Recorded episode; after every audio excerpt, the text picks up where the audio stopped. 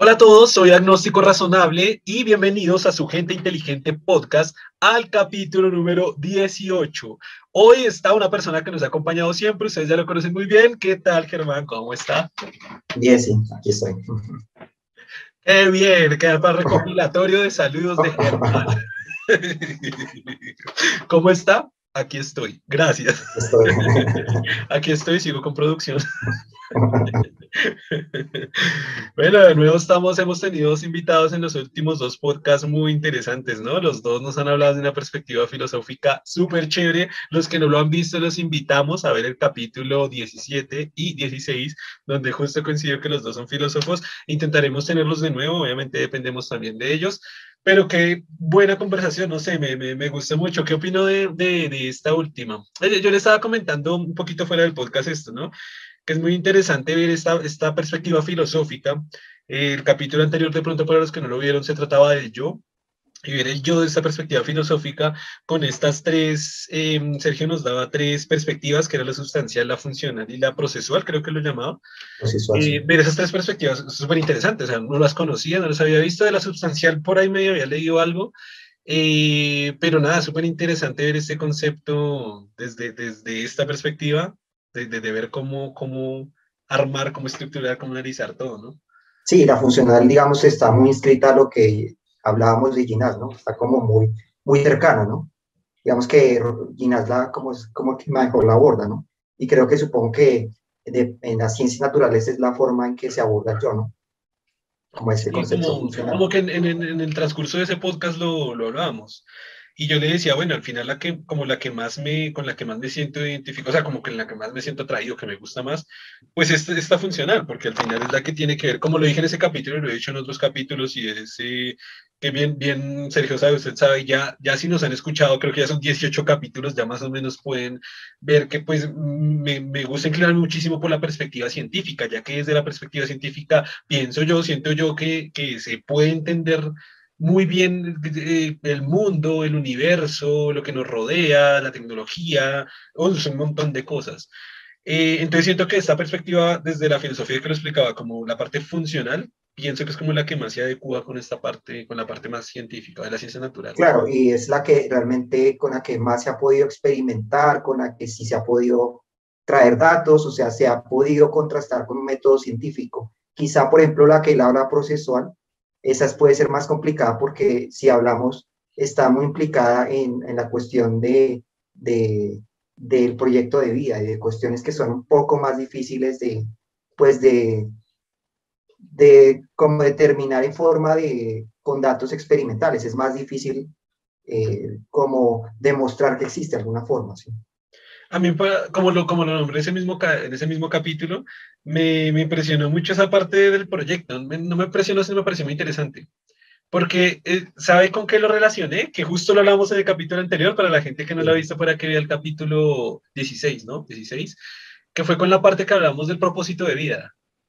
Me pareció como que armarlo del capítulo 16 que hablamos del propósito de vida y lo del capítulo 17 que hablamos sobre yo como un proyecto, se pueden unir ese par de teorías. Ahorita estoy acá improvisando sobre la marcha. Pero, es interesante porque, pero, espere el armo, espere el armo, que sería como, como, me perdona y que le interrumpa, Germán, que sería como unir esta, este Ikigai o este propósito de vida, ese proyecto, o lo que él planteaba, Jorge planteaba como las metas, que usted decía que simplemente, él dijo para mí simplemente son metas, y, ver esa perspectiva del yo como un proyecto de vida, como un proyecto en el que se tiene que trabajar, se tiene que construir y se tiene que llevar hacia algún lado, puede haber como una asimilación, una asimilación de, de, hacer una fusión de todas. Se puede clasificar por metas para llegar a una clasificación, un propósito de vida eh, dividido o modelado, explicado a través del Ikigai, pero tomando ese yo, pues, eh, tomando el yo personal como un proyecto de vida para cumplir ese Ikigai a través de metas. ¡Guau!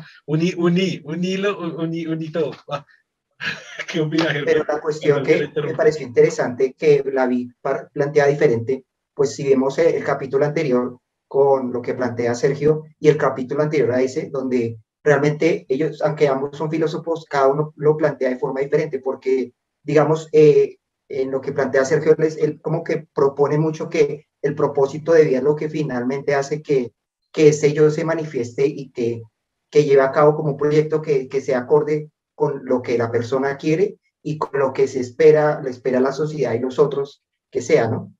Pero digamos que lo que planteaba esta persona eh, en el capítulo 16, ¿sí? él sí plantea como que no, o sea, que eso no, como que nuestro, el propósito de vida no es tan necesario, ¿no? Le dice como lo, lo único que tenemos que hacer es existir. Entonces es muy raro porque si, se, si ves son dos filósofos, pero cada uno lo ve de forma muy distinta, ¿no? eso está interesante, es que yo lo vi desde la, tratar de unir toda una teoría, pero sí se puede ver desde la perspectiva de la separación. O sea, en, de alguna forma ambos tienen en cierta parte razón, porque digamos que las dos podrían en cierta forma ser válidas, ¿no? En el sentido de que, sí, claro, eh, uno lo ve de forma más trascendente, pero eso no implica que, que sea necesaria la trascendencia, que es lo que planteaba eh, no recuerdo el nombre de, la persona con la que hablamos, Jorge, Jorge, lo planteaba, lo planteaba diferente, ¿no? Como, no, no, no la trascendente, lo trascendente puede ser importante, pero eso, eso no es necesario para que, la, digamos, para existir, ¿no? Algo prácticamente así se plantea. Entonces es interesante porque, pues, claro, le da una perspectiva de que sí es necesario lo trascendente, pero eso no implica que no se pueda existir sin él. Sí, no, y, igual se lo planteé en el mismo capítulo 16 a Jorge y fue cuando yo le dije, pero él, él dice, hay que vivir para existir. Y yo mismo le dije en ese propio capítulo, dije, pero es que me parece súper peligroso vivir para existir, porque precisamente eso es lo que pudiera conllevar a una depresión. Porque si yo vivo para existir, es decir, si solo como, bebo y eh, poco más, ¿no? Quizás trabajo y, ya, y pago mi agua y pago mi luz pareciera una existencia muy vacía, muy simple, y él dice, no, no, es que hay que vivir para existir. Y quizá lo entiendo desde la perspectiva de él, que por ejemplo, él eh, a través de, su ceguera, quizás lo hizo así, es decir, yo vivo para existir, pero quizás porque hay una dificultad, pienso yo, no, ahorita voy a, voy a aquí inventar, eh, a través de esa dificultad quiera, pueda eh, concentrarse en vivir y en los otros aspectos de la vida, que muy bien lo explicaba, ¿no? En todos los otros aspectos de la vida, no concentrarme en la ceguera y de ahí ya, y como que puedo proseguir en mi vida, ¿no? Hay una perspectiva ahí que creo que antes que no, la, han planteado, es usted no puede eh, pretender que su vida tiene sentido solamente cuando casi que esté haciendo su propósito de vida como tal. Su vida tiene que tener sentido en la misma experiencia, o sea, usted tiene que estar disfrutando y ser feliz existiendo ya, ¿no? O sea, no puede esperar a que cumpla sus metas para ser feliz. Y creo que a veces lo plantean así. O sea, que no puede pensar de que solo hasta que mi vida tenga propósito puedo ser feliz, o sea, puedo disfrutar. O sea, es lo, es, lo que le estaba planteando que me parece interesante. Es, hay que ser feliz ya, o sea, hay que empezar a darle, darle sentido a su vida ya, o sea, experimentando lo que está experimentando. No esperar a que, que su vida tenga un propósito para empezar a, como en cierta manera, vivir plenamente es algo que sí capta lo que trataba de transmitir Jorge. es muy interesante, pero vamos, o sea, volvamos, pongámonos filosóficos y aquí va un problema. ¿Qué es la felicidad? ¿Se lo ha preguntado alguna vez? Pues yo lo veo la felicidad como un estado temporal, un estado temporal que ocurre en un momento y, ya se difume, y ya desaparece, pero es un estado temporal. Claro, pero, pero, es un estado que se está como regenerando, que vuelve a ocurrir, que vuelve a ocurrir. Claro, pero si usted dice que, la, que de pronto lo que concluye lo que decía Jorge era vivir para ser feliz, entonces vivir para... No, no vivir para ser feliz, digo, es empezar a ser feliz ya, o sea, no, no esperar a que su vida tenga propósito para, Eso lo dijo también, eso lo dijo al comienzo, pero usted en algún momento dijo, claro, hay que estar viviendo para ser feliz en ese momento y desde ya. Pero ahí me gustaría plantear mucho la pregunta, ¿qué es ser feliz ya? ¿Con o sin propósito? Yo creo que se es feliz y se es triste. E, eso yo eso lo tengo claro. Pero entonces, ¿qué es ser feliz sin propósito?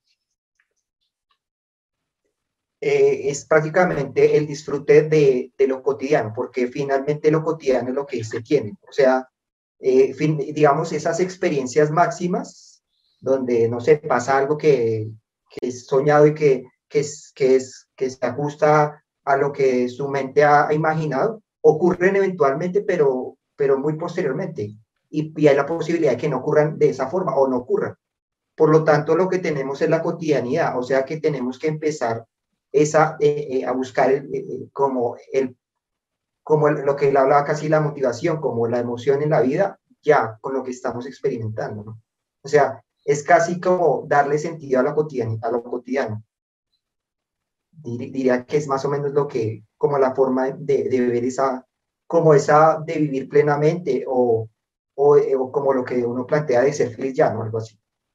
No, estoy de acuerdo, pero eh, ¿cuál es la contra que tengo? Y es que suena muy teórico, suena muy de escritorio. Eso es como cuando en, en la guerra hay, una frase, algo así, no, no acuerdo muy bien, en la guerra unas fuerzas armadas dicen como, ah, eso es una, eso es una política de escritorio.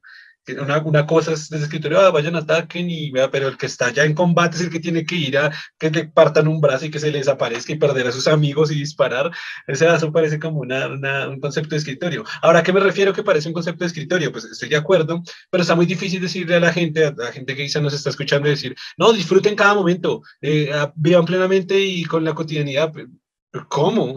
¿Qué, qué, ¿Cómo logró, cómo llegó a eso? ¿Cómo, Sí, o sea, pues, sí, pero que si entiendes como, porque yo también estoy de acuerdo. Y, y de nuevo, como muchos de ustedes ya saben que lo he dicho en muchos capítulos, me, eh, sigo mucho a Yokoi Kenji.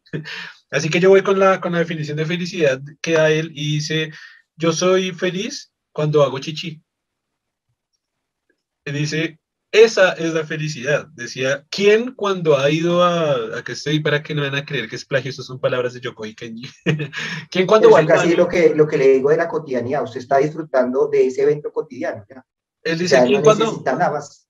Él dice, ¿quién cuando va al baño, por ejemplo, y tiene una orinada súper grande y orina? Y todos decimos, ¡ah! Se siente como relajado, descansado. Él dice, eso, ahí, ahí, en ese, en ese punto está la felicidad. Es, es, está bien, ¿sí? Pero, pero digamos que acá, como yo lo, yo lo veo a través de lo que dice pues Yokoi Kenji, es muy, es, es muy, digamos, eh, fisiológico, porque se puede expresar. Mientras que cuando se dice, listo, disfrute de la cotidianidad, ahí como, ahí como le decimos a lo que le digo a las personas que nos están escuchando, y lo que digo, estoy de acuerdo, no, no, no, estoy, no estoy diciendo que estoy en desacuerdo, estoy de acuerdo, pero, eh, o sea, el, el, mensaje que se está llevando a la persona, ¿cuál es? Sí, sea feliz con lo que La cuestión de, digamos que lo planteó también Jorge, es que, claro, el proyecto de vida se va construyendo, o sea, y, y se va cambiando, por lo tanto, eh, de todas maneras, digamos que no está tan, o sea, sí, usted lo define, pero puede ser que encuentre más adelante que no es este y lo vaya cambiando, o sea, esto implica que no hay la certeza de que el proyecto que usted ya, que se imaginó, sea finalmente el que era, ¿no? Digamos. Pero, pero entonces, de todas maneras, en este proceso debe estar disfrutando lo que está haciendo. O sea, por eso sí creo que es importante que haya propósito, porque el propósito, le, digamos que usted no es como víctima de las circunstancias, sino usted sabe hacia dónde va y busca eso que, y sueña con eso y se ilusiona con eso. Por lo tanto, en cierta manera, eh, se, digamos, está viviendo en plenitud en el sentido de que esas ilusiones de alguna forma se están materializando de alguna forma, ¿no? Sin embargo, la cuestión con eso es que hay que, que combinar ambos, ¿no? O sea, lo que le quiero decir es que no es que no hay vivir sin propósito, sino que, que claro, es importante el propósito, pero debe disfrutarse el trayecto, sino se, se, se puede desperdiciar la vida buscando cuestión, eh, estas grandes eh, pues, logros sin que, se, sin que finalmente se disfrute la vida en el proceso. ¿no? Pues yo desde la perspectiva de lo que es el Ikigai siempre, o sea, un poco lo que dice usted, yo siempre pienso que sí hay que tener, no hay que tener, eh, ahí me equivoqué, pero sí sería bueno establecer un propósito de vida, porque es lo que hablábamos con Jorge, lo hablábamos los dos, y es decir, establecer un camino y una ruta que usted, por donde usted pueda caminar durante toda su vida, es como lo que llama la gente así románticamente de ver un, de un horizonte, de un horizonte y caminar hacia allá. No sé qué me va a pasar, me van a pasar muchas cosas, pero me encanta este camino y quiero llegar a ese horizonte. Pienso que el propósito es muy importante para eso. Pienso, pienso yo, no todo esto son opiniones mías perspectivas mías, que las personas que llegan a encontrar este propósito, en cierta forma tienen una vida plena. No va a decir feliz porque este no este término de feliz. A veces no me gusta mucho, es por la, lo difícil de. No es porque no me guste, sino porque es muy difícil de, de explicarlo. Pero sí que tiene una vida plena. Porque él me decía, no, entonces si no hay propósito y una ama de casa, entonces no sí, sí puede ser feliz y puede disfrutar su vida, puede tener una vida plena. Y de hecho ese puede ser su propósito de vida. De hecho, ese puede ser su propósito de vida. Porque creo que él entendió de mi mensaje o a entender quizás que igual, igual, igual sí lo, me acuerdo que sí lo dije unas dos o tres veces, que, que el proyecto de grande es algo grande que quiera cambiar al mundo y todo, y no necesariamente. Eh, ahí olvidé dar el ejemplo, fue una lástima no haberlo dado ahí, pero lo voy a dar acá, y es otro ejemplo que pone Yokoi Kenji, de nuevo, eso no son mis palabras, que es el ejemplo de un taxista, él decía que siempre quería manejar, siempre quería manejar, y siempre quería manejar, y decía que él trabajó, no sé si esto era real o no, creo que es real, y él trabajaba lo típico para una oficina, tenía un buen salario, tenía tal, llegó donde la esposa y le dijo, hoy renunció, me voy. Dijo, pero ¿cómo así? ¿Por qué? ¿Se va a otra empresa, una empresa más grande, va a ganar más? Dijo, no, me compré un taxi, con lo de la liquidación, voy a manejar mi taxi porque toda mi vida soñé con manejar, siempre quise manejar, manejar fue mi sueño, disfruto, me encanta cuando manejo, manejar para mí es lo mejor y creo que manejar es mi propósito de vida. Dijo, ok, pero entonces, eh, es lo que dice Yoko Kenji, una cosa es manejar y otra cosa es manejar con propósito de vida. Él compró su taxi, lo arregló muy bonito por dentro, le puso revistas en los bolsillos de las, de las partes traseras, puso una cantidad de música, en ese momento era con CDs, y decía cuando se subió alguien, muy buenas tardes, bienvenido al mejor taxi de esta ciudad. Usted puede encontrar en la parte delante de revistas en información de farándula, en información técnica, en información de tal, información de ingeniería. Al otro lado puede encontrar un álbum, yo le puedo poner la música que usted quiera, que usted desee Solo diga en este momento, se la pongo. Si quiere, podemos hacer una conversación. Si quiere estar en silencio, puede estar en silencio. Tome un agua para que disfrute este viaje hacia donde nos dirigimos.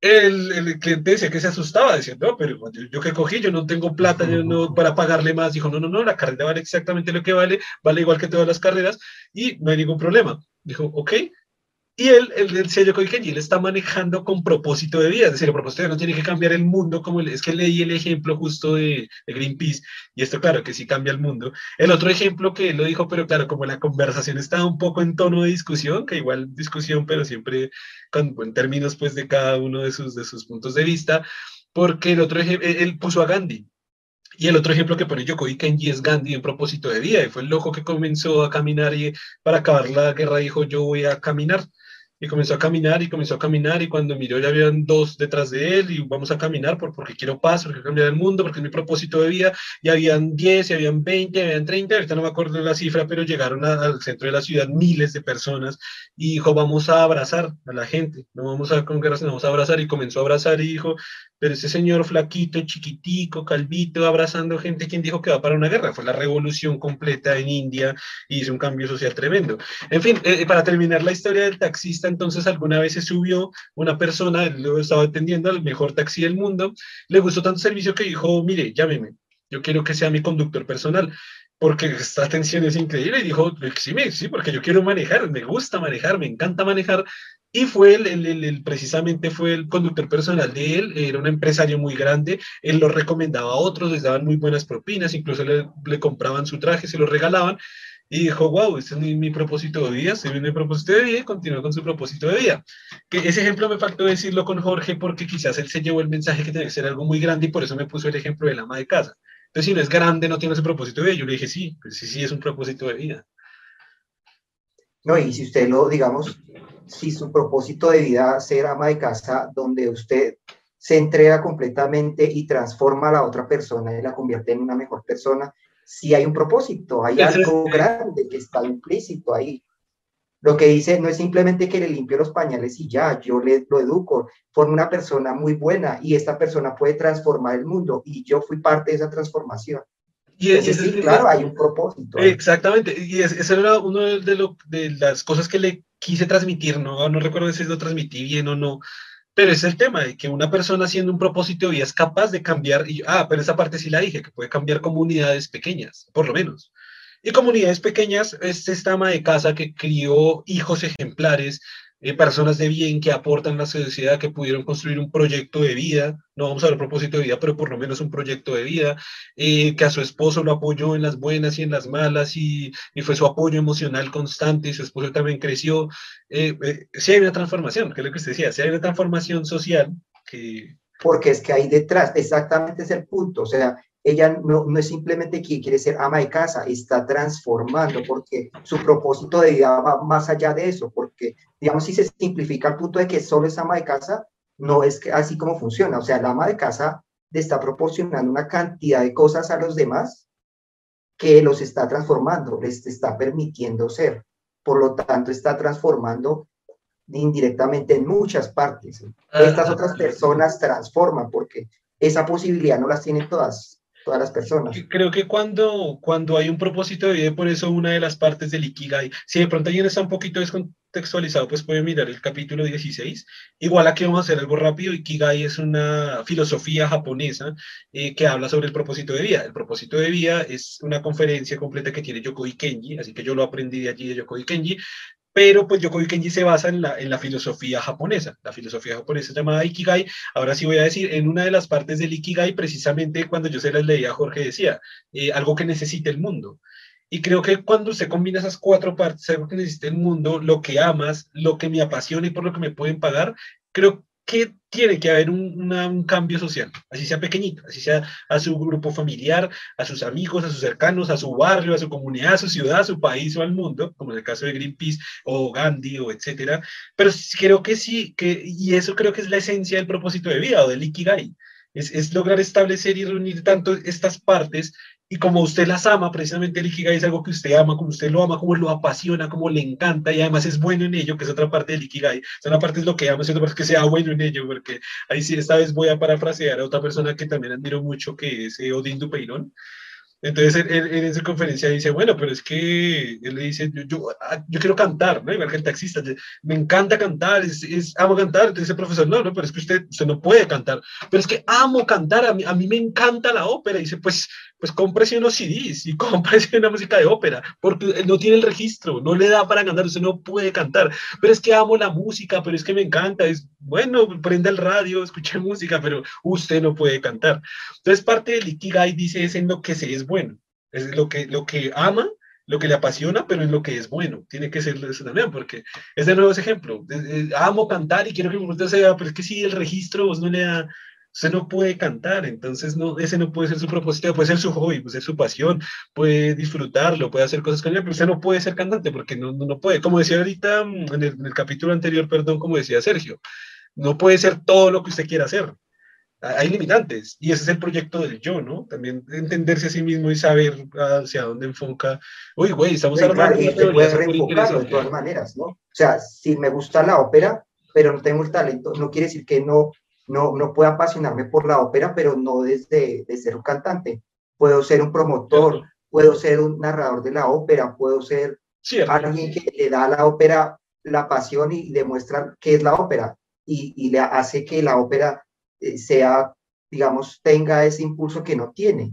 Porque hay una persona, una persona que está tan apasionada que nos muestra una perspectiva que no vemos en, en la ópera y está transformando el mundo en ese momento, pero no es necesariamente con lo que pensó que podía ser, sino que se dio cuenta que, de, que a partir de sus posibilidades tendría que reenfocarlo en lo que sí puede ser. Ya, por ejemplo, cuando, ya eso lo dije como en el capítulo, el capítulo 5 del podcast, lo dije hace mucho, eh, hace poco hice una investigación sobre periodismo, específicamente sobre periodismo científico, y, y, ese es un ejemplo, que por ejemplo, eh, pues haciendo esa investigación me di cuenta que, por ejemplo, hay muchísima gente que es aficionada a los deportes o al fútbol, pues, en mucha cantidad, obviamente por la, por tema cultural y social en Latinoamérica, pues es, es, muy, muy apasionado por el fútbol, bueno, mayor parte de Latinoamérica, entonces había gente que era muy apasionada de lo que usted dice, quizás no pueda ser futbolista, quizás no tenga grandes habilidades deportivas, pero entonces me encontré con el periodismo deportivo. Hay gente que desde el periodismo deportivo encontrar su propósito de vida y disfrutar de su pasión por el fútbol, que es lo que le apasiona, que es por lo que le pueden pagar, que es, eh, ¿cuál era la otra parte? Eh, que tiene las habilidades, ¿no? Que, claro, que tiene las habilidades y que puede cambiar el mundo. Puede cambiar el mundo desde dar una definición deportiva o conceptos deportivos diferentes y puede cambiar la perspectiva de un par de personas, de tres, de lo que los escuchen, está bien. Y, yo le decía a Jorge, no, no, no sé si quedó muy claro porque de nuevo estábamos un poquito en la discusión. Eh, no me acuerdo si la cansé de decir, que, que a veces yo, o en, en ocasiones pienso, o sea, no, puedo estar equivocado en ese momento de mi vida, pero quiero que el proyecto Gente Inteligente sea mi proyecto, mi propósito de vida. Quiero, quiero que sea porque, de nuevo, así como este periodista deportivo, a través de este podcast y a través de la gente que nos esté escuchando en este instante, que está recibiendo la información, la persona que sea que nos esté escuchando o viendo, eh, pueda llevar un mensaje reflexivo de algo, algo, o sea, una reflexión de, de, de, perspectiva, de nueva perspectiva, nuevo, nuevas formas de ver las cosas, tener en cuenta una perspectiva diferente, diferente, diferente, diferente, diferente a la de él, eh, no sé, no sé, o sea, que se, que se ilusione, se emocione por leer, estudiar filosofía o leer o ver conceptos en ciencias naturales, o en fin, tengo, tengo también en el proyecto pensado invitar a otras personas que no sean de la filosofía, se lo ha comentado Germán, creo que lo comentamos en un podcast, entonces sí siento que esto pudiera ser mi, mi propósito de vida, espero no estar equivocado, porque quizás me pasa como el del cantante, ¿no? no de, pronto no puedo hacerlo bien y, yo juro que pues, lo, lo hago súper bien y toda la gente, nada, está muy aburrido. Sí, claro. Exacto, es por eso es lo que usted, lo que él plantea de, lo que usted me plantea a veces de que puedo monetizar, o sea, estas cuestiones que parecen un poco frívolas, si son necesarias porque finalmente usted tiene que evaluar eso, ¿no? Finalmente, como pasa con el cantante, tiene que decir si tengo las habilidades, si realmente llego a la gente, si me comunico correctamente y, de alguna forma apasiona a la gente que quiera escucharme y, que quiera, digamos, de alguna forma eh, cambiar su perspectiva y, y, que yo lo que yo le planteo, pues, ah, bueno, voy a leer sobre eso porque es la forma en que me lo plantea, me doy cuenta que sería muy interesante conocerlo. O sea, eh, ver si realmente tiene la posibilidad, ¿no? Porque finalmente usted, no, claro, usted tiene que ajustar su propósito de vida con la realidad, ¿no? O sea, no puede vivir de ilusiones tampoco. claro, porque de pronto Jorge lo, lo, lo, es que no sé por qué le impresionó, pero sí creo que le impresionó mucho eh, según él yo hablaba todo el tiempo de monetización. Eh, y, le apuesto que Jorge va a abrir un capítulo de teoría, va a abrir este va a decir, otra vez están hablando de monetización. pero, pero es verdad, o sea, creo que abrió dos capítulos, justo los que hablamos de monetización, porque justo estoy hablando de la monetización, de la reestructuración del proyecto Gente Inteligente. La gente que ha escuchado todos los podcasts debe estar cansada de otra vez.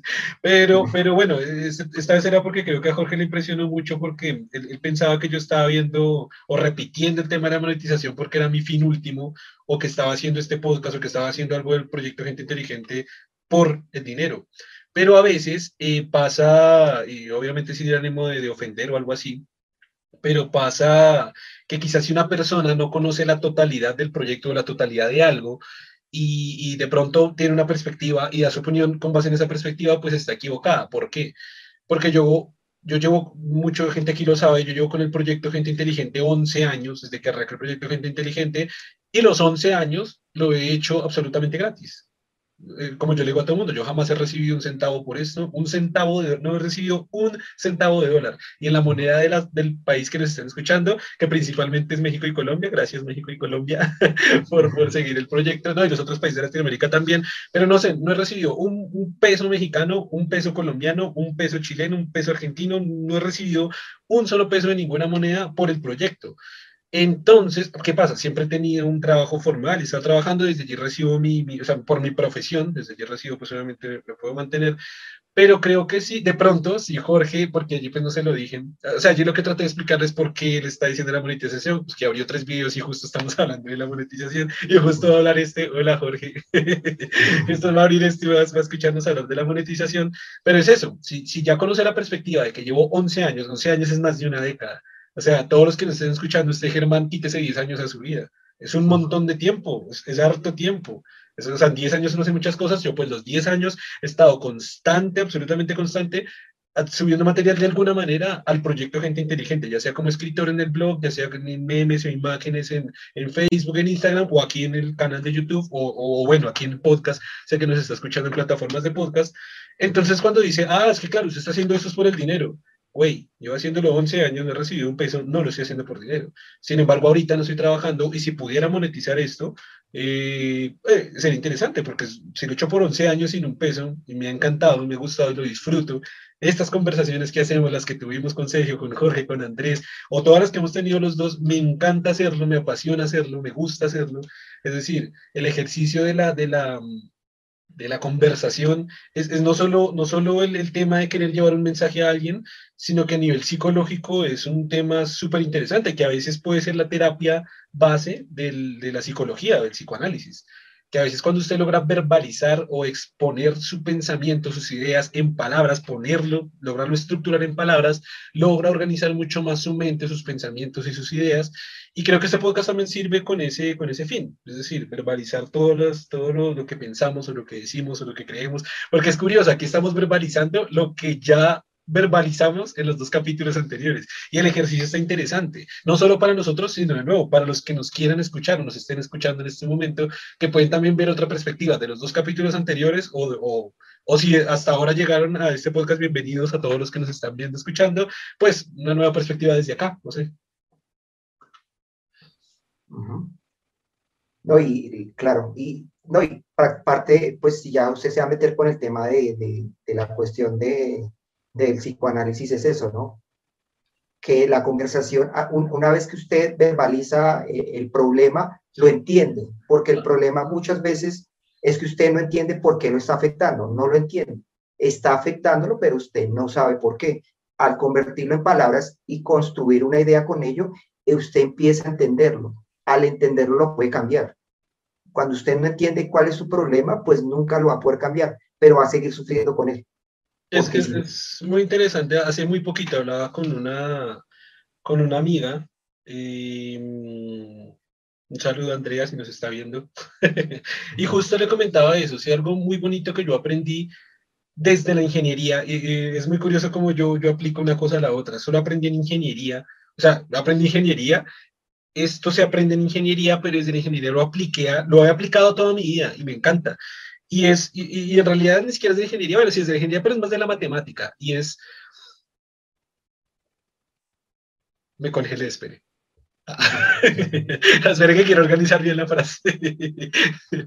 Eh, entender el problema es el 50% de la solución.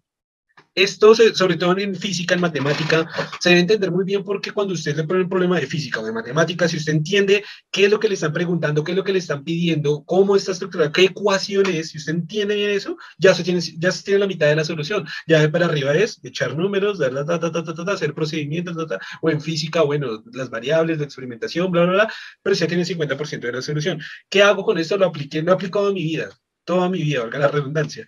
Y es decir, cuando se, cuando se estaba en ese momento que tiene un montón de problemas a nivel emocional, a nivel económico, a nivel tal, primero que todo es entender el problema, entender por qué está en la situación que está, cómo, qué es lo que le está generando ese malestar, por qué le está afectando tanto, entenderlo. Una vez lo entienda, es claro que no es la solución, pero una vez se entienda, se capte bien cuáles son las variables, las influencias de ese problema, ok, ¿cómo lo soluciono? Si es esto lo que, si es esta persona la que me está afectando, si es esta situación, si es la falta de dinero, si es una carga, no sé, económica que tengo, si es una deuda, ah, ah bueno, ese es mi problema, ¿cómo lo soluciono? Pague la deuda, eh, haga corte de vínculo con esa persona, mejore el vínculo con esa persona, eh, mejore sus situaciones, que claro, tantos problemas que hay en la vida que no me voy a poner aquí a hablar de todas las posibles problemas que hay, pero sí que lo he aplicado en mi vida con, con las cosas que me han pasado, con problemas emocionales, con problemas de dinero, con problemas de deudas, con, con, bueno, con los problemas que se me han presentado, me parece que es una bonita reflexión que viene desde la ingeniería. Se la comenté a ella hace, hace muy poquito tiempo, por eso la nombro, y me dijo, me dijo como, wow, es interesante, o sea, se suena bien, porque ella pertenece pues a una, carrera muy diferente de ingeniería, y me, pero me dijo, pues está chévere, está interesante. Me, me, parece muy curiosa y quiero compartirla acá de nuevo, ¿no?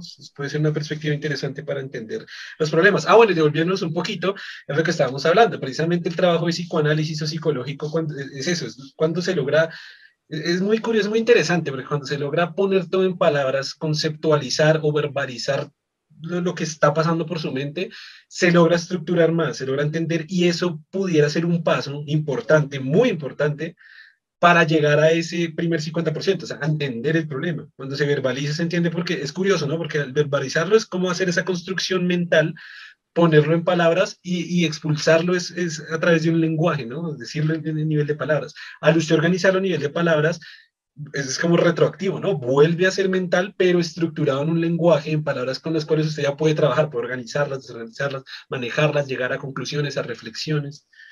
No, y la cuestión con eso es que cuando usted construye un pensamiento, cuando usted construye, es, digamos, eh, esta solución de alguna forma, este, este planteamiento de cuál es mi problema, eh, eh, la construcción de eso no solo implica eh, conceptualizarlo, sino implica muchas cosas, implica traer memorias, implica, porque para construir esto de qué me está pasando, la única forma es que yo haga retrospectiva y mire por qué me pasó, por qué me afectó.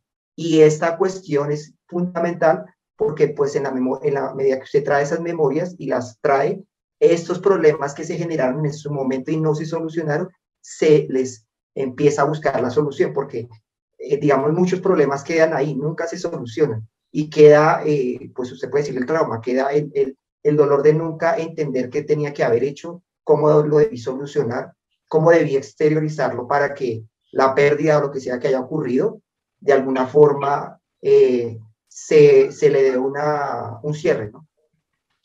Todo eso se construye en la conversación, porque en la medida que usted le pregunta su problema, la única forma como para que usted ve con la, con, la, con la respuesta es que usted haga todo ese ejercicio. todo eso está implicado ahí. Sí, y, también digamos que esto lo vi en, un artículo, ¿dónde lo vi? Ah, esto fue una imagen de Pictoline. Pictoline es una, pues una página de Facebook, la conozco como una página de Facebook, no sé la verdad que sea en realidad. Eh, pero bueno, ellos, Pictoline, pues suelen poner abajo sus fuentes de información, así que bueno, más o menos confío en la información de ellos. Y decía una infografía de ellos eso, decía, era, es, es muy interesante, eso, esto creo que estuvo eh, basado en un artículo psicológico y decía la importancia de hablar con amigos, la importancia de los amigos, decía. ¿Cuál es la importancia de amigos? Hablar. Entonces, como que hablar. Y precisamente es por todo esto que estamos diciendo. Y es, claro, el, solo hecho de encontrarse con un amigo, eh, contarle mis problemas, contarle lo que sucede, Así el amigo de un consejo bueno o malo, no sé, diga lo que diga, el solo hecho de verbalizarlo, ponerlo en conceptos y en palabras, ya es un ejercicio muy interesante, que ya puede servir para, para, para, solucionarlo. Igual, de pronto no quiero que la gente se lleve el mensaje que esto reemplaza a un psicólogo o un psicoanalista.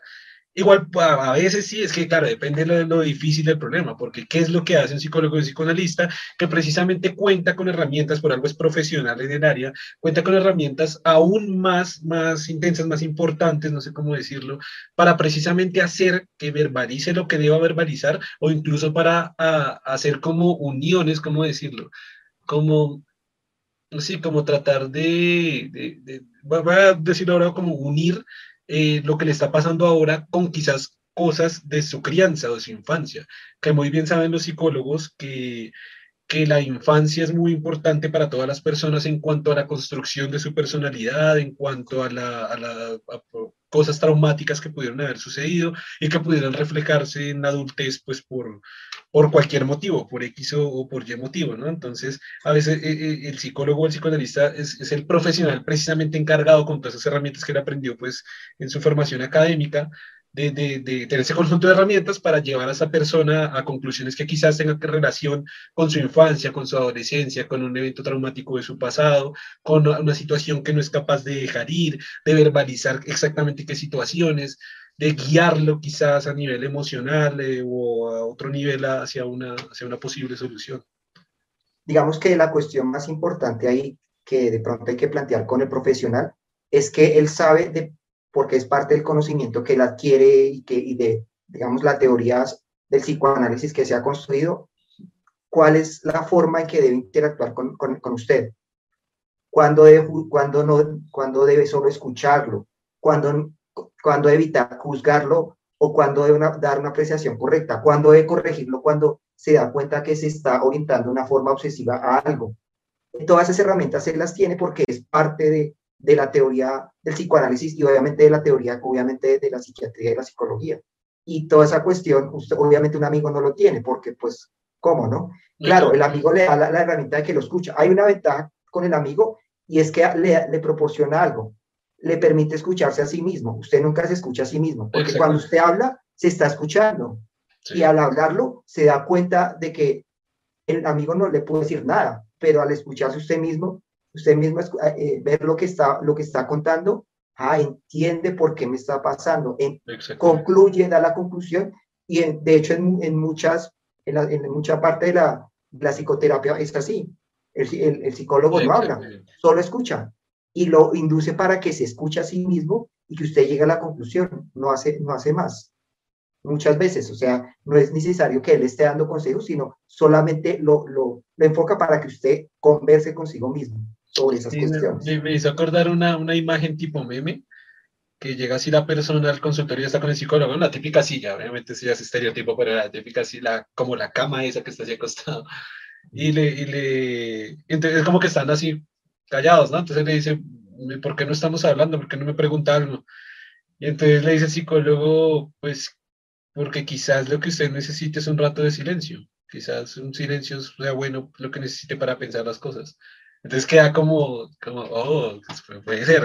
es, como, es muy lo que usted decía, ¿no? Saber, saber cuándo pausar, cuándo escuchar, sobre todo cuándo no juzgar, cuándo, etcétera, ¿no? Es muy probable que usted diga a su amigo, no, hice esto, oh, ¿cómo se le ocurre hacer eso? Y no sé, puede ser algo que no sea tan grave, pero que a, nivel perceptual de su amigo social, cultural, sea algo muy malo, ¿no? Y puede que no lo entienda, porque la forma, claro. en algunas cuestiones, en algunas, digamos, eh, no sé si llamarlo adolencias, ¿sí? digamos, para no decir patologías, la forma en que su mente funciona, las otras personas no las entienden porque su forma de funcionar es, diferente y puede llegar a, digamos, a ideas o comportamientos que para otra persona son demasiado excéntricos, demasiado extravagantes y lo puedes juzgar por ello.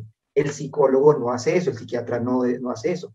Él trata de enfocarlo, de mostrarle, de, demostrarle que es una otra forma de verlo, pero que ¿sí? Que puede ser que no funcione muy bien, pero no lo va a juzgar por eso. Va a tratar de, de, de, hacerle entender que usted no es extraño, sino es diferente, ¿ya? Es, y eso es pues, muy fundamental en ciertos, por ejemplo, dolencias. Y, ni, siquiera, el conocimiento que tenga. Y, y, ni siquiera diferente, sino simplemente puede hacerle caer al revés, que es algo normal que puede que la gente lo vea diferente, pero es algo normal. Porque se me ocurrió ahorita el, tema de cuando, eh, por ejemplo, le dicen, no, yo soy homosexual. Claro, un, grupo de amigos, su familia puede decir, ¡Ah! no, pero ¿cómo? Pero wow, ¿cómo bien? Si usted es un psicólogo, un terapeuta, yo soy homosexual. Ok, prosiga. No pasa nada, ¿qué, qué, pasa? No, y me, me siento mal porque mi mamá puede pensar esto. Ah, ¿por qué puede pensar eso? Porque usted piensa que, de pronto usted piensa que cree eso, pero de pronto no, de pronto le puede apoyar. Como, oh, o sea, sí puede ser, ¿no? Ya, ya, desde ahí ya comienza una serie de cosas que, que sí puede ser como muy útil para, su, para solucionar cualquier problema o entenderse a sí mismo. Sí, es Quería, la cuestión quería, quería traer acá una imagen que para voy, a, voy a hablarles un poquito del detrás de cámaras a la gente que nos está escuchando.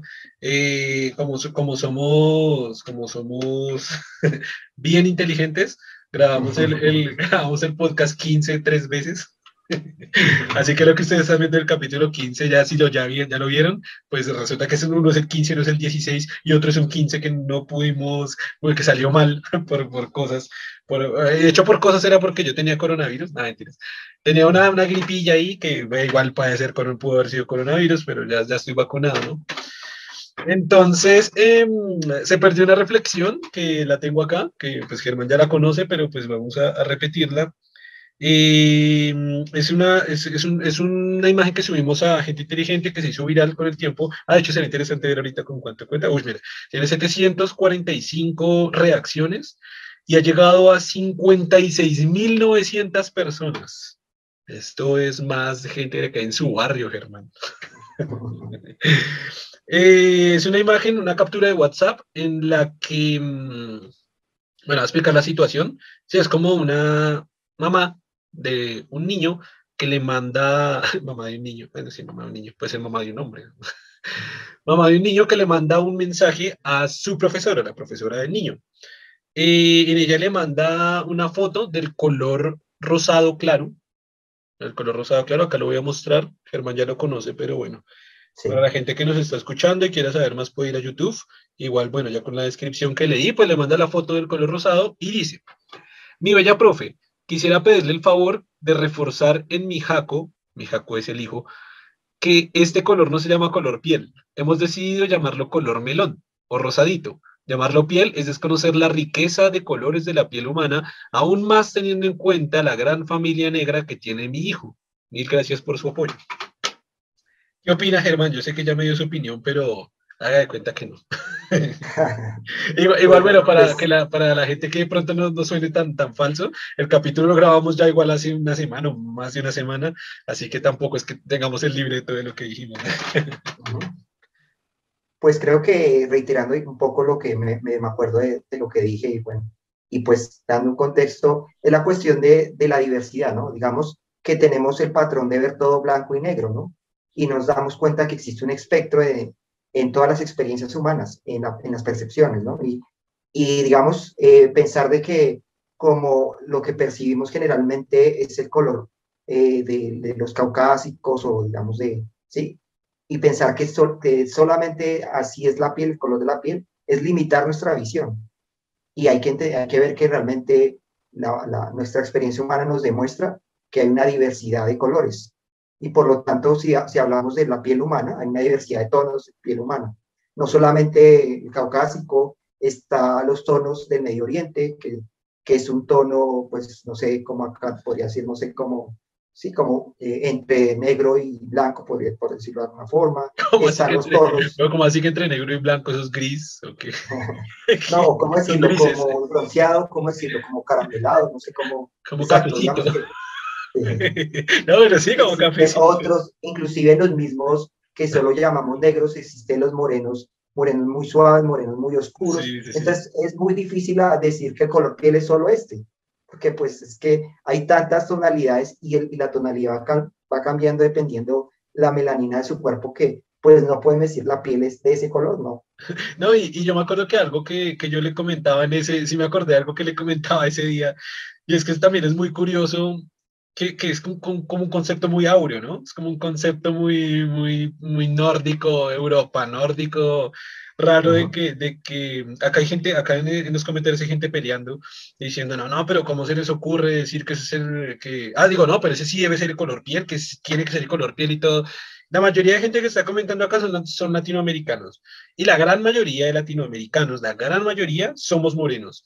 Y, y, ah, bueno, me acordé de algo que le dije ese día, porque, por ejemplo, acá, acá en la cámara, bueno, yo soy más o menos blanco y Germán también es más o menos blanco, pero me acuerdo un día que estábamos eh, hablando justo de las tonalidades de piel me encontré con una australiana, pusimos la mano y wow, ella sí es blanca, o sea, ella, ella y, y, es lo otro, casi, casi que ni este color, porque es que casi, si uno la ve, ella no es rosada, no es rosado claro, es como una tonalidad de piel que no sé si tenga una definición de color, debe tenerla, pero que, claro, eh, es blanca, se notaba que era bastante blanca y al lado mío, que pues de pronto los que me están viendo en YouTube me pueden ver aquí como que si me veo blanco, bueno, que también la luz me está dando acá de frente, estoy haciendo trampa, pero bueno, sí me pueden ver como que soy, es que sí, sí es trampa porque sí la, hay como, bueno, en fin, ya me han visto, si no me han visto, hay ahí 73 videos. Ajá, digo con orgullo, qué bonito.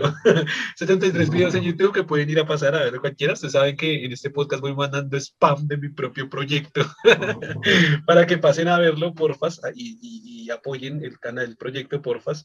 Em, pero, pero bueno, si ustedes ya me conocerán que no, no, soy muy, no soy muy moreno, sin embargo, creo que nuestro mestizaje está caracterizado por un tono de piel más oscuro y no, no ese rosado clarito.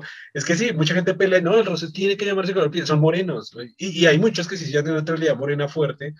Por ejemplo, acá hay un, un comentario que me llamó la atención, que creo que ya estaba desde ese día. Dice, pensar que así va a ser todo en un futuro, le van a llamar a las cosas como se les dé la gana porque según ellos eso es inclusivo.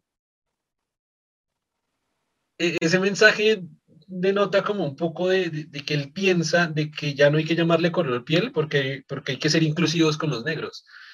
No, es lógica, o sea, es lógica, color piel es lo que ella está escribiendo en este mensaje. Es, acá dice, llamarlo piel es desconocer la riqueza de colores de la piel humana. Ese, ese pedacito encierra todo, es que ¿Por qué llamarle piel al rosado claro? es que es un rosado claro, es que no tiene color de nada. Pero ¿por qué llamarle piel cuando todos en Latinoamérica, casi todos somos morenos, mestizos? Hay muchos blancos, pero hay un montón de negros. Latinoamérica está llenísimo de negros. Estados Unidos hay un montón de negros. Eh, también hay blancos, también hay morenos. O sea, la cantidad de piel que hay a nivel mundial, pues es muy grande como para llamarle piel justo a una, una caracterización pues medio nórdica, europea, como tan, tan específica que se me hace como muy, sé, como muy extraña. Claro, y es casi como la, la idea del etnocentrismo donde solo vemos la perspectiva del mundo a partir de, eso, de nuestra etnia. O sea, describimos el mundo solo por lo que percibimos en nuestra etnia. Pero es que no es nuestra, es otra. no, me refiero que, digamos, si hablamos de que no existen razas realmente, ¿no? Porque esa definición realmente es Sí, razas, creo que lo, hablamos, ¿Lo hablamos, en, un podcast, Germán, o, sería bueno hablarlo acá? No, no, recuerdo si realmente eso llegamos a hablar. De pronto sí lo hemos conversado, pero no sé si en, un podcast, no sé. Ok, vamos a comentar acá rápidamente que las razas no existen desde la perspectiva científica. No hay una variabilidad genética tan grande como la que puede haber en, por ejemplo, un San Bernardo y un perro salchicha, que es una variabilidad genética obviamente pequeño para que no sea una especie diferente, pero sí lo suficientemente grande para denominar que es otra raza. En un negro y un, y un color rosadito, es decir, un negro y un nórdico, rubio, ojos azules, eh, súper blanco, la diferencia genética no alcanza a ser tan grande para definir que hay una diferencia de raza. Es decir, y esto es verdad, y por favor, aquí lo hemos dicho muchas veces, no tienen que creernos, pero investiguenlo. Les dejamos aquí la duda para que vayan a investigarlo, y eso es lo bonito de la ciencia, ¿no? No, no creerlo porque yo lo digo y porque yo digo la ciencia dice, sino que acá lo proponemos, ustedes por favor investiguenlo, y es, eh, se me fue la paloma por estar dando ese mensaje, por hacer el mensaje tan profundo que dije, se me olvidó el... Ah, bueno, sí, no, y es, y es, que no alcanza a ver de diferencias, diversidad, no, sí iba a decir eso, iba a decir otra cosa. Bueno, el, el punto es que no alcanza a ver eh, diferencia racial. Es decir, ah, bueno, ya ahora sí lo que les iba a decir. Es decir, toda la vida las personas que han creído que es raza, porque la gran mayoría de gente todavía piensan que es razas, y es precisamente porque la televisión, la farándula, las películas, Hollywood, las noticias, los periodistas, etcétera, muchísima gente se la pasa hablando de raza y de raza y de raza y de raza es, es, porque es precisamente para que se den cuenta que si lo creen aún todavía, pues toda la vida han creído en una mentira, han creído en que hay diferencia racial y es feo porque también funciona, ahí sí llevando un poquito la conversación de Jorge en el capítulo pasado, lleva a una clasificación inexistente, una clasificación falsa de decir los negros, entonces los negros son tal y los morenos son tal y los blancos son tal y los japoneses son tal y los chinos son tal y los ta, ta, ta, ta, ta, ta, diferenciando razas que no existen. O sea, todo el, todo el momento hemos tenido una puñeta mental que no existe desde la perspectiva científica, repetimos, desde, la, desde lo que es realmente la ciencia, no una expresión genética para hacer diferenciación de raza. Así que, así que bueno, lo, interrumpí, usted estaba diciendo algo, no sé si lo recuerda, lo interrumpí precisamente para dar como ese, dar ese, ese pequeño contexto de que las razas no existen. Si usted estaba comentando el concepto de... de razas casi que fue como una herramienta histórica para para que una etnia dominara la otra. Porque sí, una puñeta mental, eh, vamos a decirlo más técnico para no decirlo tan feo, una narrativa, una autonarrativa, una narrativa que se produjo, se dijo a sí mismo la sociedad para, eh, para tener esclavos, básicamente. Y para, o para creer que una raza es superior a otra. Sí, exacto. Si hablábamos de razas, nos diferenciamos lo suficiente para decir alguien es superior a otro, alguien es diferente. Esa otra persona que, que estoy esclavizando no pertenece tan, tanto a mí, no, me, no es, no, lo puedo diferenciar lo suficiente como para poder justificar que, que lo estoy, que aún, casi que aún con género lo estoy explotando, estoy violentando. Es, casi como lo que hay con el especismo, es casi como decir, bueno, como es un perro y es un animal, y el animal es inferior porque no piensa y no tiene sentimientos y no tiene emociones y no tiene nada, entonces le puedo pegar patadas y le puedo humillar, le puedo matar y le puedo tratar como se me dé la gana porque es totalmente inferior. Y es lo que hacían básicamente en el ejemplo de la esclavitud con los negros. Es decir, claro, como es otra raza y es otra cosa ya diferente y puede que no tenga sentimientos. De hecho, creo que la iglesia afirmaba que los negros no tenían alma y al solo hecho de decir que son otra raza y que no tienen alma, pues ya se pueden ser tratados como una cosa, porque no tienen alma. Y eso simplemente fue una autonarrativa asquerosa para poder dar de superioridad de una raza a otra, lo cual, por favor, especificamos que no tiene ningún sentido, ya lo dijimos. Y, por ejemplo, las investigaciones, otra vez a partir de la ciencia, que se hacen con, con los perros, cuando dice, ok, es que nosotros, y eso viene a partir de Darwin, es que nosotros también somos animales. Acabamos de dar experimentalmente a través de la teoría evolucionada, que nosotros también somos animales. ¿Cómo? ¿Nosotros somos iguales a los perros y somos iguales a los gusanos y a las... Sí, somos animales. Y ahí se plantea mucho el término, todos somos animales. La gente a veces lo repite y no sabe dónde. Todos somos animales porque todos somos animales. Sí, partió de un conocimiento científico a partir de Darwin, desde el establecimiento experimental de la teoría de evolución, que dice que todos somos animales cuando, ah, entonces pusieron al humano al mismo nivel de los perros y de los gatos y de todo. Entonces, ok, igual, eso ya han sido investigaciones más recientes que ya dicen que ya, ok, el perro sí tiene emociones, se puede estar feliz, triste, deprimido, etcétera. Entonces, ya es como entender más que, que otro animal también tiene emociones que no puedo estarle pegando patadas y quitándole una pata y humillándolo porque, a ver, no, es, como, no es como justo, por lo menos. Y, nos, y, ese acercamiento nos permite realmente, inclusive lo, al quitar esta idea de razas y, ya viéndonos casi como congéneres, nos da un acercamiento y, de entender de que aunque digamos que el ser humano eh, tiene la tendencia casi a pensar que su etnia es todo, ¿no? O sea, ver todo como que o su etnia es la más importante, o su etnia es la superior, o su etnia es, es su mundo. Y es a esa a la que defender y el resto no importa, digamos, entender que nuestra comunidad debe ser más grande, tener una visión más, más global de, de nosotros, vernos ya no como, como países o como etnias sencillamente, sino empezar a vernos como humanos, como una humanidad completa. Sí, eso y lo podemos, y si lo, va, y si lo, digamos, expandimos más nuestra mente y ya nos identificamos como animales, ya empezamos a ver que estos otros mamíferos que nos acompañan o otras, otras especies también tienen una cercanía nuestra. Por lo tanto, no podemos sencillamente eh, dominarlo como queramos y vulnerando, vulnerando sus, eh, maltratándolos, sí, lo que, lo que usted estaba planteando con, con golpearlos o, o, utilizarlos, experimentar con ellos, porque son de alguna forma, tienen una cercanía nuestra. Hay una cercanía de, en la evolución que se dio que nos permite ver que, que, somos parte de, alguna forma de todo un entorno natural. Digamos que esa es la cuestión de expandirlo y de salir de esa visión de, de que solo la etnia es, es, lo que vemos. Entonces, para el caso como nuestra etnia, digamos, por ejemplo, el que planteó el término de piel, es de este color más o menos rosado, entonces, ahora vamos a decir que todas las pieles es como, como la expresa solo nuestra etnia. Esa es la cuestión ahí, ¿no?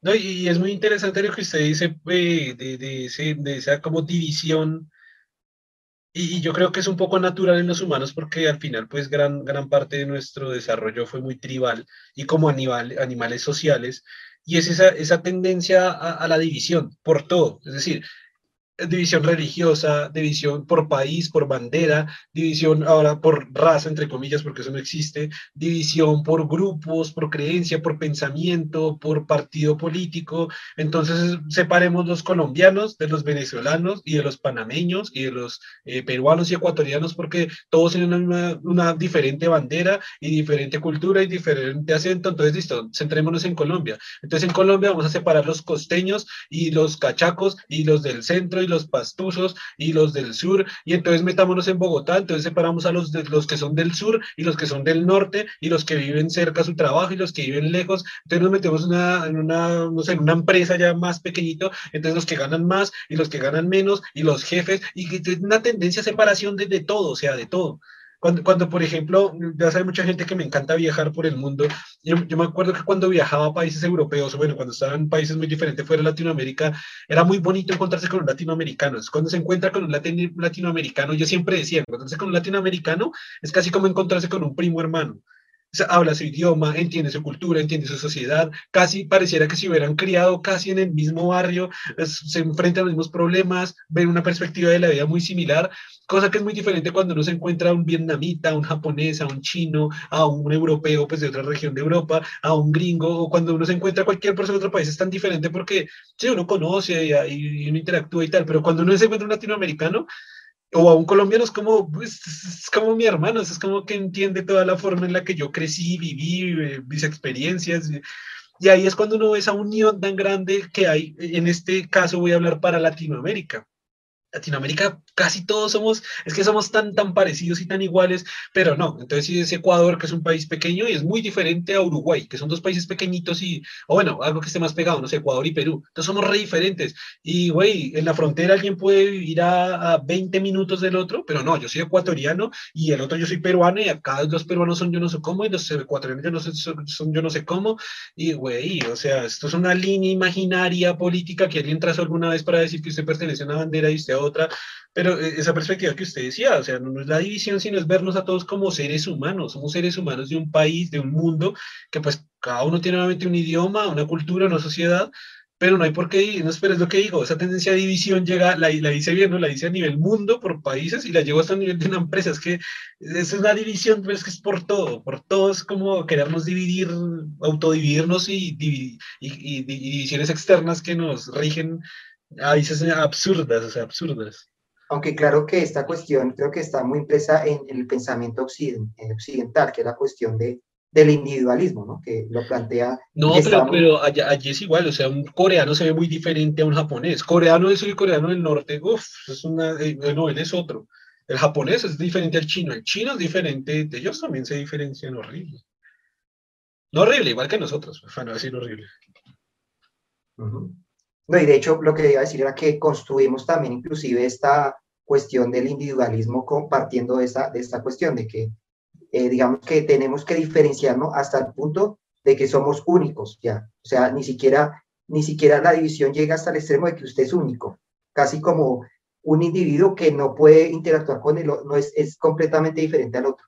Y está esa tendencia de que no, yo tengo que ser único, yo tengo que ser especial y no y tengo que ser irrepetible, casi como tengo que diferenciarme hasta el extremo de que yo no tengo nada parecido al otro, o sea, eh, se llega al extremo, que es la, la tendencia al individualismo, ¿no? Vernos como casi que somos solo nosotros. o sea, nos, nos, separamos hasta el punto de que no hablamos ni siquiera de, de que la misma empresa, sino ya somos solo un individuo, ya cada uno es solo un individuo, ¿sabes? En, en, este punto de la conversación me gustaría hablar de algo que, que, que siempre pensé, esto, esto lo, lo, había pensado mucho, mucho tiempo atrás en muchas ocasiones, precisamente con, con, esta serie de conceptos para llegar a la conclusión. Y es y ese tema de, de, mm, siempre pensé que para que existiera una unidad a nivel mundial, prácticamente tendría, tendríamos que enfrentarnos o tendría que haber un ente externo que nos hiciera unir como humanidad algo que fuera una amenaza para todos. Y lo pensé de esa manera, ¿por qué? Porque siempre que se une la comunidad, independientemente de partido político, de religión, de creencias, cuando hay peligro. Es decir, cuando si van a atacar a los colombianos y, por ejemplo, una vez, quizás para los que son fuera de Colombia, bueno, hay gente que es dentro de Colombia que de pronto no sepa, eh, alguna vez, hace muy poco tiempo, hace unos tres años, pasó, sobrevoló por Colombia un bombardero ruso. No, pasó nada, no, afortunadamente pues solo sobrevoló. Pero es como que ahí, ahí sí hay unión. Entonces todos los colombianos, ah, ¿cómo así? Que el sistema de defensa y que, ¿por qué? ¿Qué están haciendo? ¿Y qué está pasando con nuestro país? entonces ah, ahí se vuelve una unión porque hay como un peligro. O, o, las regiones, ¿no? Se unen, pero porque hay un peligro. Yo decía, sería muy, sería muy interesante hubiera como, sí, algo que ataque a los humanos, para hacernos unión de entre todos nosotros. Pero yo dije es que la única posibilidad de que pase esto es que venga una civilización extraterrestre y, y no sé. Ah, casi la, la, lo que plantea en, en Watchmen, ¿no? Que es la final para lograr la paz, es lo que plantea, ¿no? No, no, no, no sé, pero, pero, pero, déjeme terminar el argumento. No sé si ha visto esa la... serie, Watchmen, ¿no? No, pero, pero, pero, déjeme terminar el argumento y, y, le digo, entonces como que siempre imaginaba esa forma en la que si algo nos atacaba, si yo dije la única forma es que, claro, que viniera una civilización extraterrestre nos atacara, claro, y ahí sí, se lo juro que unidos como humanos podemos atacarlo eso siempre mantuve ese pensamiento y como que lo dejé allí, botaba, rinconado, así como alguna vez le decía a Germán, son esos pensamientos que se pierden en el universo, porque eso ni siquiera se lo comenté a nadie nunca hasta hoy. Pero ¿qué pasó? Un día inició el coronavirus. Inició un virus que nos llegó a atacar a toda la humanidad en todos los rincones del planeta y fue muy interesante porque yo recobré eso y yo dije, wow, la única forma que se me ocurrió fue un ataque extraterrestre, pero nunca pensé en un virus y esta es, esta es la, ese es el momento.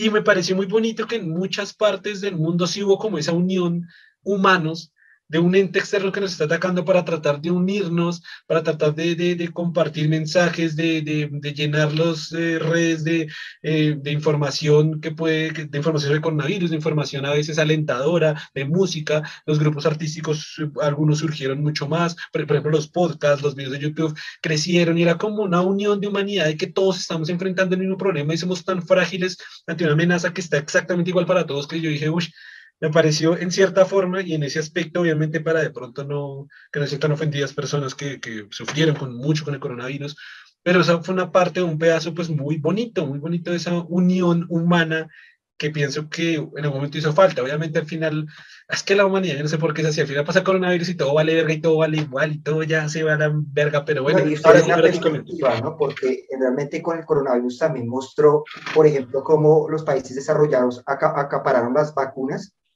y fue esa cuestión de que primero nos protegemos nosotros y otros países que no tenían las herramientas. los pobres. exacto. ellos que se mueran y que, y que sobrevivan como puedan. de todas maneras sí se ve el egoísmo. Entonces, creo que sí, no fue tan ideal como usted pensó realmente, ¿no? Pues, no, no, sí, sí fue ideal. Sí, sí, fue ideal, sí, fue ideal. Lo, lo, que pasa es que eso, el tiempo avanzó, el tiempo avanzó y el tema que usted habló fue cuando yo hubo vacunas, pero acuérdese que pasamos como un año. No, pero yo no hablo de las vacunas, sino cuando los equipos, por ejemplo, los ah, respiradores. Okay. Cuando comenzó la crisis y que los países desarrollados tenían, eh, tenían la industria, pues ellos primero acapararon y, construyeron toda su infraestructura y, acapararon y, no, y, las otras, y los otros países que no tenían la tecnología para desarrollar estos respiradores, pues ¿qué pasó? Pues finalmente estos, estas murieron, muchos murieron porque obviamente no existían respiradores. al, final, al final es como todo, todo, todo se puede ver desde la perspectiva positiva y negativa, porque claro, eso fue perspectiva negativa, pero, por ejemplo, en ese mismo ejemplo, la perspectiva positiva fue que hubieron donaciones gratis. O sea, por fin, eh, por lo menos por un momento, por un partes dejaron de pensar en plata y en capitalismo y donaron muchos equipos y, y enviaron algunos recursos, entonces también se vio una parte bonita, pero sí, sí, si usted puede, ahorita usted me puede sacar otra parte negativa y otra positiva y otra más negativa y usted, sí, o sea, todo tiene una perspectiva positiva y negativa al final. Pero, pero sí, usted me iba a comentar alguna una serie que me está interrumpiendo ahí. es que esa, esa noción la, la, plantea Watchmen, por ejemplo. No sé si, la, si ha visto esta Watchmen. No se sabe que yo serie solo he visto dos, que es How I Met Your Mother y Free. No, esta es una serie, creo que está basada en un cómic, inclusive, creo. ¿Está basada en qué? Creo que está basada en un cómic. Ah, que es de este Manhattan, que es un... Doctor Manhattan.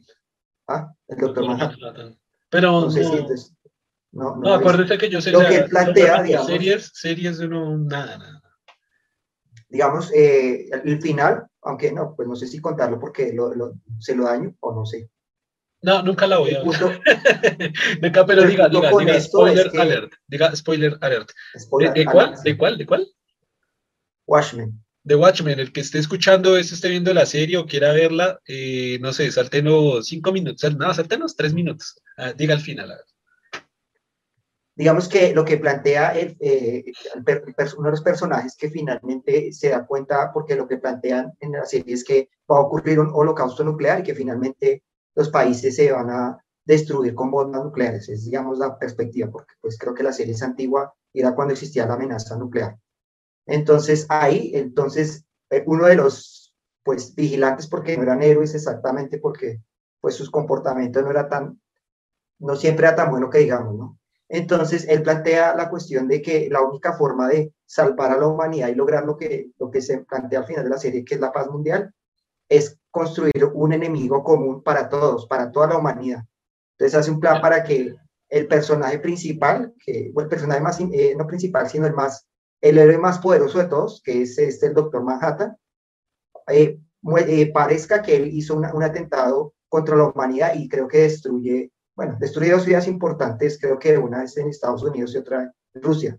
¿Y eso no es una este película? hecho, ¿ah? es una película, sí. ¿Y no me acabo de decir que era una serie? Nos acabó no, que, digo que esa, esa, película está basada en una serie, creo que. En, una, en un cómic, creo que es. usted, dijo, usted dijo es una serie que está basada en un cómic, así fue que dijo. Entonces es una película que, que está basada en, un cómic. Igual puede estar equivocado y los del podcast devuélvanla y, y van a ver que van a ver. igual no es que sí, realmente Watchmen hicieron serie, pero yo me vi fue la película. Ah, y es esta no, la película si me la quería ver, ya no me diga el final. ya, pero ya dijo el final, ¿no? No, no lo he dicho. Le, pues dígalo sin el final, dígalo sin el final. O, si puede o no se puede, porque ya como que... Sí, la cuestión es que el plante, digamos que el que escritor plantea la cuestión de que la única forma de unir al, mundo es construyendo un enemigo global para la humanidad, para que la humanidad no le quede más alternativa que unirse. Y que sea un enemigo tan poderoso que no haya forma de que de forma individual, digamos, una nación pueda enfrentarlo. Se requiere toda la humanidad para enfrentarlo. Le cuento hasta ahí, creo, para no dañarle, digamos, mucho la serie. mucho, o sea que ya la... ¿Sí que dijo la serie? Perdón, la película. Es que, es que sí, usted dijo, es una serie basada en un cómic. Y yo, ¿cuál serie? ¿Cómo está la serie? ¿Cuál serie? Yo no dije serie. todo está grabado, esta vez todo está grabado. Eh, bueno, no sé si tenga algo para, para finalizar. Me gustaría finalizar como con la reflexión que empezamos o con el tema que empezamos. Es que reflexión no fue ninguna reflexión, fue un tema. Con el tema que empezamos y es que mm, esto creo que lo dijimos fuera de cámara. Es interesante aquí decir en el podcast y es que pues es muy interesante tener una tercera persona con un pensamiento diferente y conocer su perspectiva, su forma de ver las cosas eh, desde pues desde otra área que nos pueda alimentar. Y digo nos, a Germán, a mí, a todos los que nos están escuchando, ojalá pues o escuchen todos los podcasts porque sí que pues hay una, pues creo que, que, se vuelve interesante y creo que también hay algunas reflexiones interesantes, pero sí que es interesante que venga una tercera persona, nos proponga pues su punto de vista o, lo, o nos, nos muestre cuál es su perspectiva de una situación y, y creo que es más enriquecedor. O sea, aquí pues estoy, planeando unas tres personas más, aquí para pronto para, que nos, para los que nos están escuchando, que ojalá vengan, ya le hice la invitación a, Ah, solo uno de ellos. Creo que ahorita, creo que apenas acaba ese podcast. Bueno, ahorita es muy tarde, pero mañana creo que le va a hacer la invitación a, las otras dos personas y vamos a tener tres personas más. Y ojalá, pues, las personas que ya han venido. Ah, tengo cuatro personas, uno ya me confirmó para la otra semana, señores. Así que ya tenemos otro invitado por ahí. Voy a invitar tres más y a ver si los que han venido por repiten también para hacer una, una conversación bien interesante. Y no, pues quería decir eso que está muy interesante tener esa otra perspectiva adicional, esa tercera perspectiva, para que quizás también lo que nos escuchen, pues ya pienso, oye, oiga, sí pienso, no sé si puede ser posible que después de un tiempo quizás nuestra argumentación se haga, se haga predecible. ¿Cree que pueda pasar? Por, porque, claro, o sea, por ejemplo, ese es el capítulo 18, ¿no? Por ejemplo, si nos escuchan, sí, sí, sí, ¿verdad? Sí, yo diría que claro, digamos, obviamente nosotros tenemos una perspectiva, ¿no? Pero que, digamos, está más enfocada en las ciencias naturales y en la ciencia. Pero de todas maneras, en la medida que conversamos con filósofos y con otras personas, nos damos cuenta que nuestra visión eh, debería ampliarse y que deberíamos leer de otros temas para realmente eh, ampliar nuestra forma de ver el mundo, ¿no? Entonces, no creo que, sí, obviamente digamos que mantenemos esta línea de, enfocada en, la ciencia, pero de todas maneras nos abrimos a conversar y a, y a cuestionarnos desde otras disciplinas. Entonces, digamos que, no Germán no me estaba poniendo cuidado, pero yo le estaba preguntando que si es el capítulo 18. ese es el capítulo Porque precisamente iba a decir que la gente que nos ha escuchado por 18 capítulos, quizás ya se haga una, pues una estructura o una idea de nuestra estructura de pensamiento más bien, y pudiéramos volverlos predecibles. ¿Cree que eso pudiera pasar? Mm, pues es que creo que finalmente, eh, en la medida que vamos avanzando, creo que nuestras temáticas van a, van a empezar a mutar, ¿no? vamos a ver que, claro. ya tenemos que eh, hablar de otros temas, como tal. Digamos que al comienzo estábamos como en calentamiento de, de, que conversamos de los temas que ya hemos discutido, que conocemos, pero en la medida que vamos avanzando, pues uno se plantea nuevas ideas y plantearía otro, otro enfoque. No, igual, igual que ahora acabo de acordar algo, algo que comenté como en el capítulo 3 o 2 a, los inicios de, este podcast, y fue que mm, de pronto para los que no han escuchado los primeros capítulos, fue que esta idea me surgió del podcast precisamente porque Germán y yo tenemos este tipo de conversaciones muy a menudo, continuamente. Y acabé, o sea, casi, casi que se me olvida la razón por la cual inicié el podcast, y acabé de recordar de que usted y yo nunca tenemos, o sea, usted y yo nuestras conversaciones nunca somos repetitivos. Obviamente, si hay cosas que repetimos, hay cosas que tal, pero siempre usted y yo, fuera del podcast, porque si el podcast nació fue una conversación, no al revés, siempre tenemos una cantidad de temas que lo que usted y yo a veces decimos a, modo de sorpresa es que nos sorprendemos a veces que, que no, no, paramos y hablar. Es como que yo no entiendo cómo hacer para que no se nos acaben los temas. Y, creo que es como mi autorrespuesta, ¿no? Pienso que si entre nosotros llevamos como, como ¿cuánto, güey? Como 13 años hablando, 14 años hablando muy continuamente y no se nos han acabado los temas, pues pienso que no. Eh, eh, y además que en el podcast sí podemos repetir temas de los que hemos hablado por 14 años, porque como nadie nos ha escuchado temas. Sí, sí, no, no, creo que tenemos podcast para rato. Gente, gente, no se preocupen, a haber podcast para mucho rato. y ya, entonces que no sé, creo que cerramos este capítulo por acá. Sí, yo creo. Ok, eh, listo, entonces, ¿quiere decir algo para cerrar o...? Ah, pues no, no, ya, digamos que redondeándolo, digamos lo que usted plantea, eh, fue fundamental y, lo que fue que fue prácticamente muy, muy continuo de que fue el capítulo 17 y 16, donde tuvimos dos conversaciones desde la filosofía, inclusive fue, pero cada uno planteó, lo planteó de forma diferente. Y claro que muchas veces nos, nos, sorprendimos, sobre todo en el, en el capítulo 16, porque no era, o sea, la visión que teníamos de cómo iba a ser el podcast no, nunca, fue, nunca fue así, o sea, no pensamos que íbamos a hablar de, de cuestiones filosóficas así, o sea, que íbamos a plantear esta cuestión en, ya en términos tan filosóficos. Obviamente la cuestión yo, apenas, yo apenas tenía una pista porque ya había hablado con él, apenas tenía como una pista, pero no estaba seguro. Germán sí que estaba totalmente en ceros.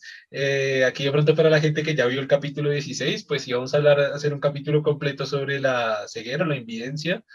Eh, y, la verdad de lo que hablamos de invidencia fue, no sé, muy como el 10% del programa y el capítulo y el capítulo completo fue, fue de filosofía, que igual fue muy interesante, fue muy, muy interesante, pero sí como que, como, como se dice acá en Colombia, nos cogieron con los calzones abajo de, de la conversación. Igual la, el capítulo 17 fue un poquito igual, porque me acuerdo que usted me había mostrado unos textos que había preparado y yo también la verdad preparé como unos textos y, y la verdad la conversación fluyó, claro, fluyó más por otro lado, que está interesante, que fue muy bueno.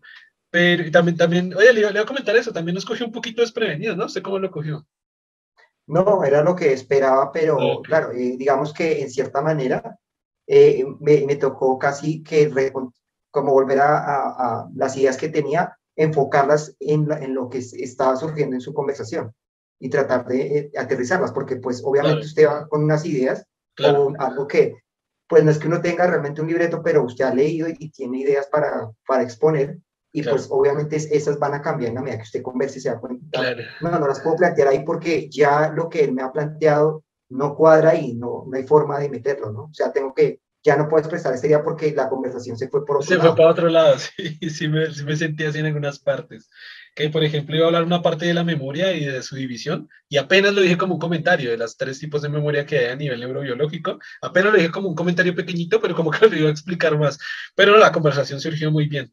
Eh, ok, listo. Entonces, para no alargar más, eh, gracias, Germán, por estar acá. Gracias a todos los que nos escucharon o nos vieron. Eh, no olviden seguir y se me olvidó cómo es que me despido. interactuar con cada una de las partes del proyecto Gente Inteligente y nos vemos en el siguiente capítulo. Un saludo, chao Germán. Chao.